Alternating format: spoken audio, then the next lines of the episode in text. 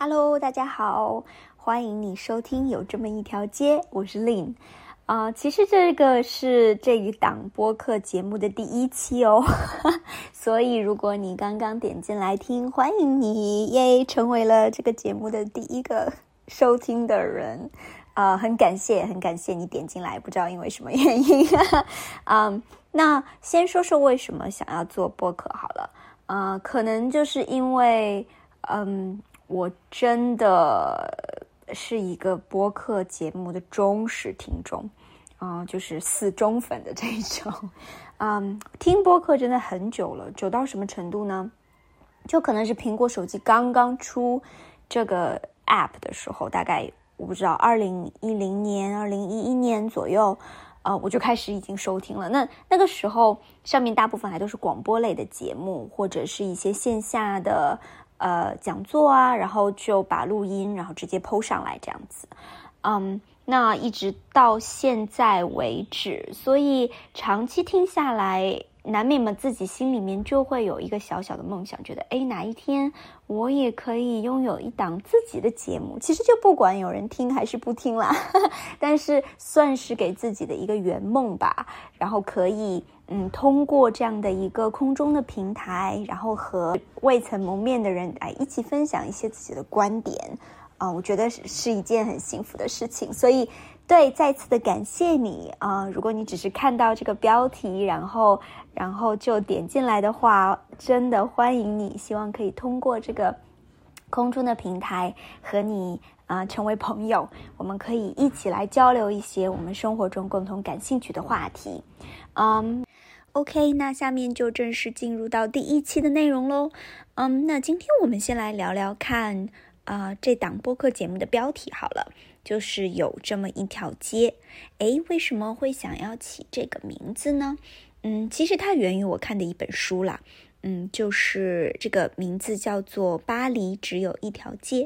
那他是一位啊前《纽约时报》的记者。呃，是驻巴黎的记者啦，他写成的这样的一本书。嗯，那这本书的背景呢，是在大概嗯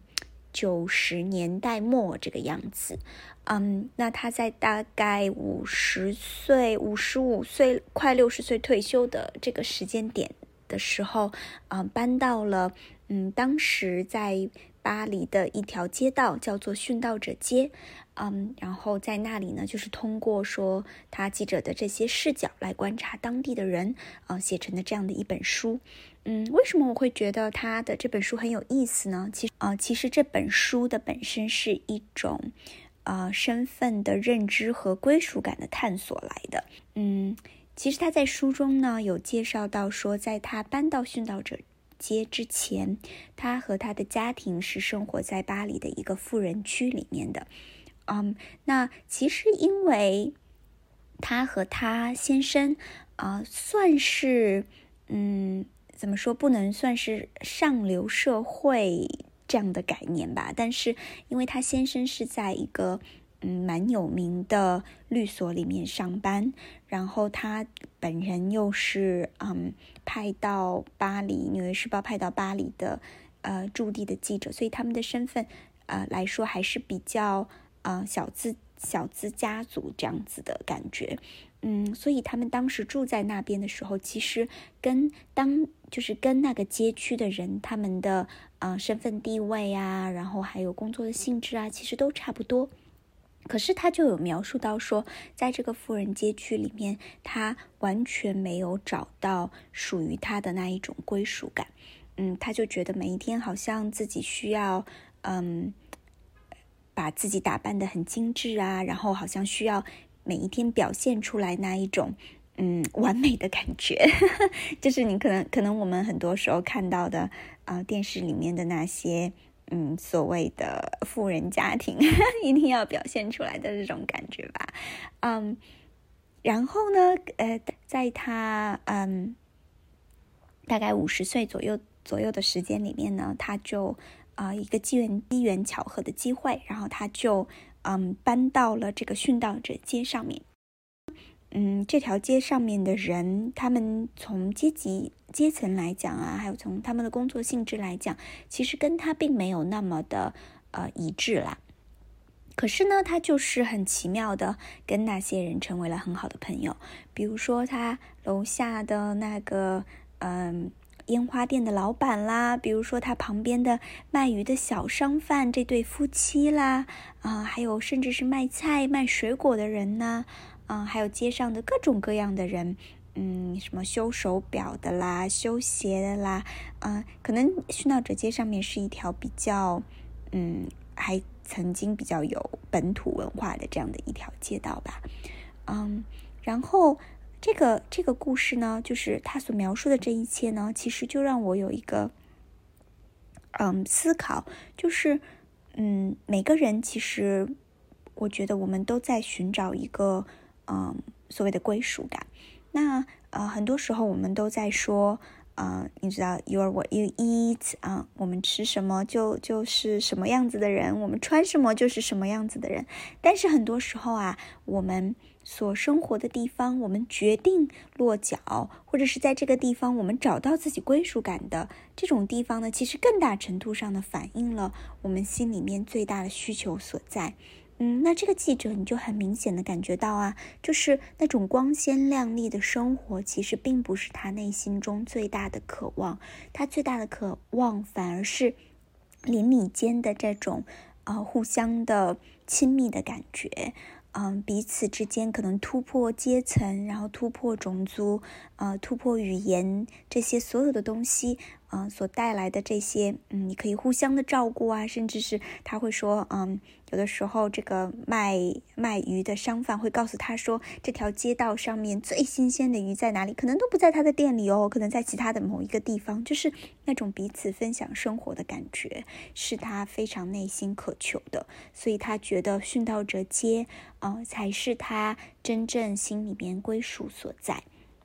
嗯，那就让我感觉到，因为。这档节目啊，其实，嗯，它是一档生活类的节目嘛，嗯，生活无非就是衣食住行喽。那我觉得，其实住啊，或者说广义上的住，就是，嗯，我们选择什么样的一个文化的环境，我们选择什么样的一个，嗯，生活的一个一个区域，其实很大的程度上面，真的决定了我们内心的需求所在。嗯，所以今天呢，就很想要跟大家来一起来聊一聊。嗯，你觉得什么样的区域是你所向往的？或者你觉得，哇，这个就是属于我？你知道，有一些地方真的是这样，就是当我们踏上那个地方的时候，我们就会觉得，哇，我就是属于这里的，我很希望就是在这里生活，就会有这样的感觉啊。那我觉得，呃，这种感觉给我们带来很大一个程度上面，就是我们内心的渴望啊，啊，所以今天呢，就很想要跟大家聊一聊，哪一条街是你的街，或者你是哪一条街？嗯，呃，其实令的经历呢，嗯，我读这本书的时候，其实有蛮大的共鸣的，就是跟我的经历，我觉得。呃，没有百分之百的相似吧，但是我能够感觉得到他的他的渴望。我没有住到富人街的这种经历了，但是，嗯，的确，嗯，另是刚刚到上海的时候，啊，那时候我就是想要跟家人住的比较近嘛，所以我当时就是呃搬进了一个嗯我们家人在的那个小区旁边的一个房子，然后。那一个地方呢，是属于比较多呃居民区的这样的这样的一个区域，嗯，在上海。那我每一天呢，就要到市中心的那个静安寺去上班。然后我就记得当时哦，在每一天，嗯，我其实生活的都没有很快乐，因为每一天的早上我需要很早的起床，嗯。然后去挤那个地铁去到静安寺，然后那一条线哦，嗯，当时真的很挤。那我就记得我需要，嗯，甚至要往回倒坐两站，你知道吗？就是反方向多坐几站，然后再重新坐回来啊。可是都不会，就是有座位是你不要指望的啦。就是只要你还可以挤得上车，我觉得就是成功。所以每一天就是这样的往返，嗯，大概有了一年的时间。呃，然后我就发现，我真的没有很享受，呃，这这里的生活，因为我觉得我每一天的生活其实都是，呃，只有在只有在路上而已。然后我没有真的去有机会了解我生活的街区，嗯，而且我其实街区旁边逛一逛，也每一个人都是很匆忙的，嗯，你很难看得到他们。每天可能他们就是在赶地铁和赶上班的路上，所以这样一年的情况下来呢，我就决定啊换一个地方去住，嗯，然后那个时候就去，就是也是很机缘巧合的啦，然后就搬到了。嗯，愚园路这这条街，呃，但是不是是愚园路和万航渡路的尽头啦？哦，对，愚园路和万航渡路的呃交口这样子的这样的一条很僻僻、很僻静的小街上面。嗯，在那条街上面呢，嗯，说实话，它不是一条很很。我们所谓的那种网红街，很 fancy 的街道，反而是很多老居民呢，他们会在的，就叔叔阿姨会在的那个老小区。嗯，可是我就记得哦，当我第一天早上起来上班的时候，然后我就有一种很诧异的感觉，就哎，今天星期几呀？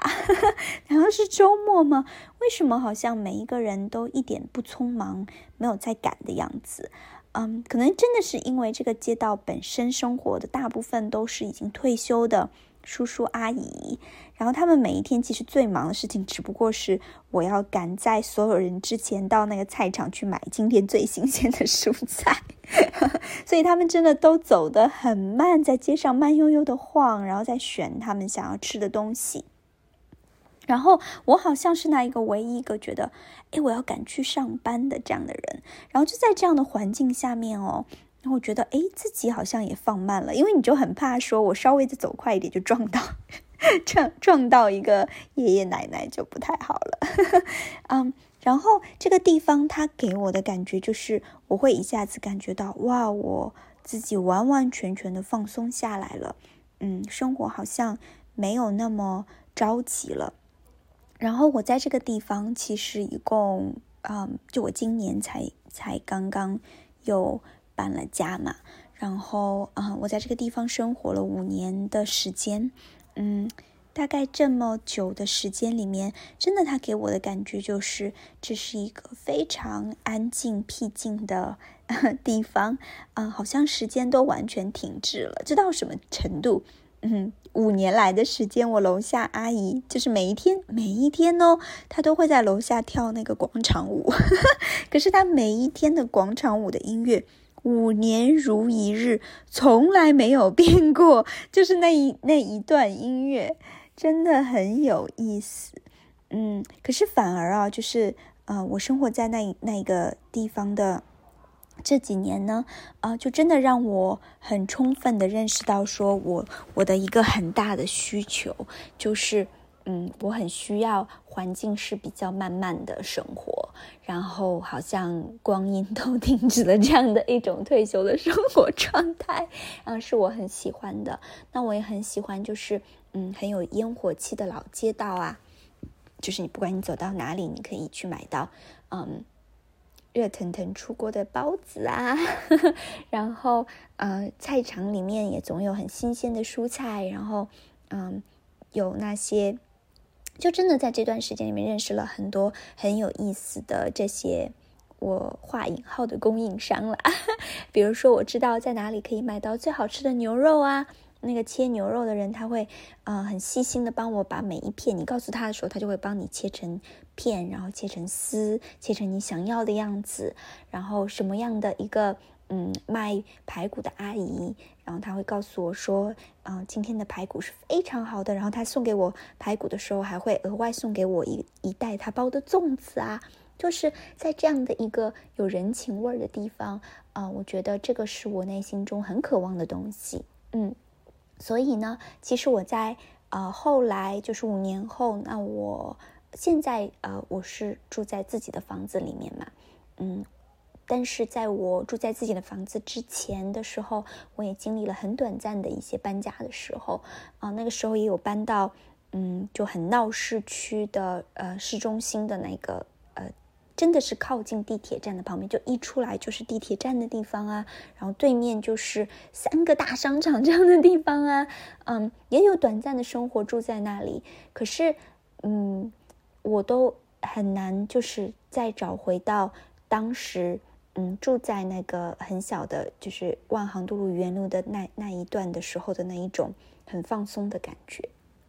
嗯，所以当我开始。呃，想要有一个自己的家的时候呢，嗯，这种邻里之间的呃亲密的感觉，其实是我寻找这个地方很重要的一点。嗯，那我就是在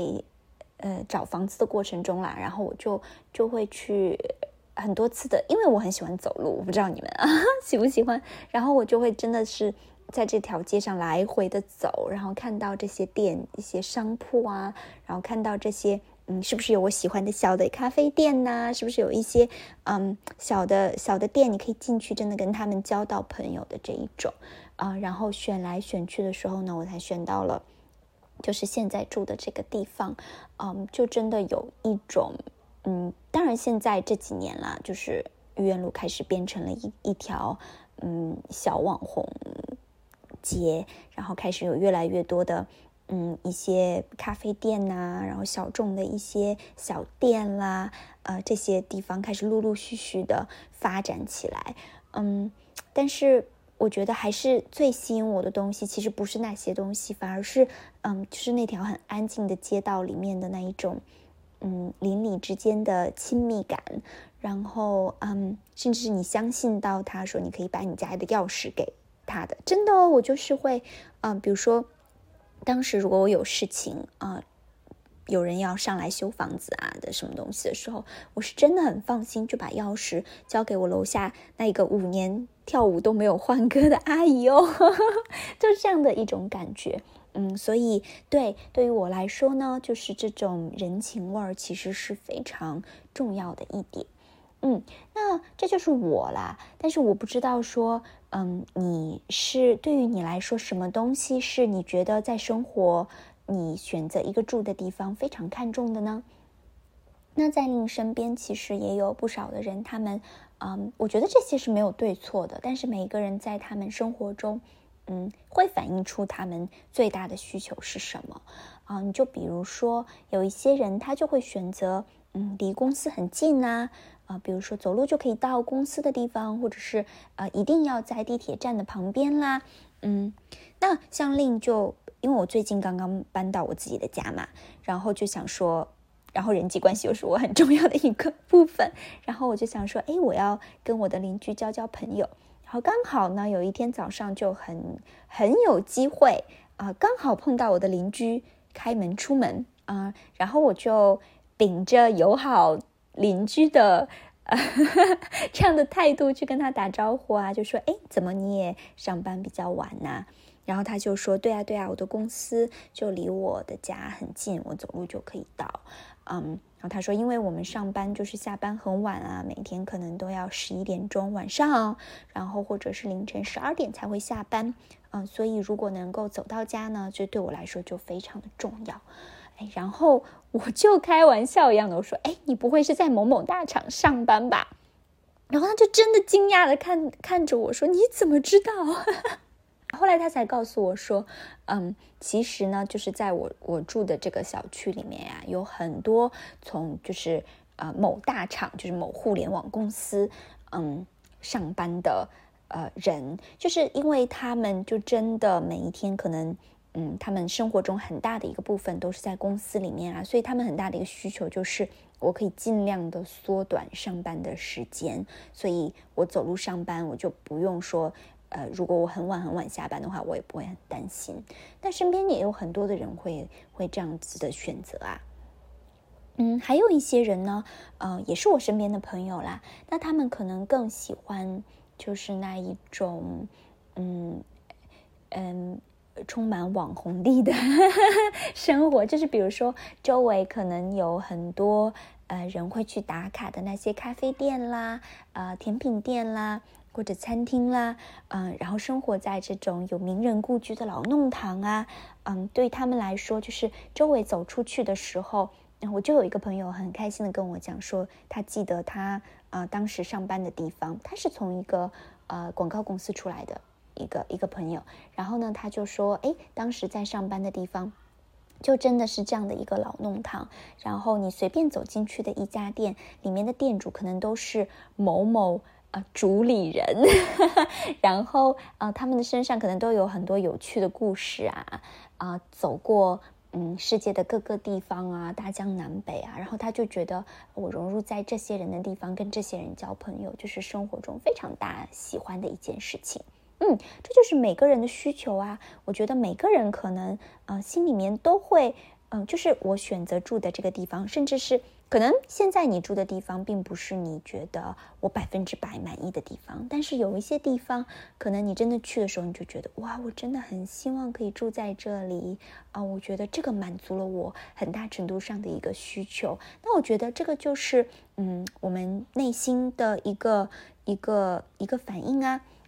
所以啊，如果你也对这个话题很感兴趣，就欢迎你可以在我们留言区可以留言啊，然后一起来分享说，嗯，对你来说什么样的一个环境是真的很重要的啊？有些人可能有家庭有孩子，那孩子的嗯方便孩子去上幼儿园啊，呃上小学呀这样的地方就很重要啊，嗯，或者是可能离家人很近呐，这些。也很重要啊，嗯，所以我觉得不管是什么啦，但是呃，欢迎你可以分享给我们，我们也可以看看每个人，嗯，你们觉得生活中最需要的东西是什么？嗯，那就是今天的内容喽。嗯，那今天就到这里喽，非常感谢你，在希望我们可以继续在空中陪伴你，嗯，我们也可以透过空中的这个平台成为朋友，谢谢，拜拜。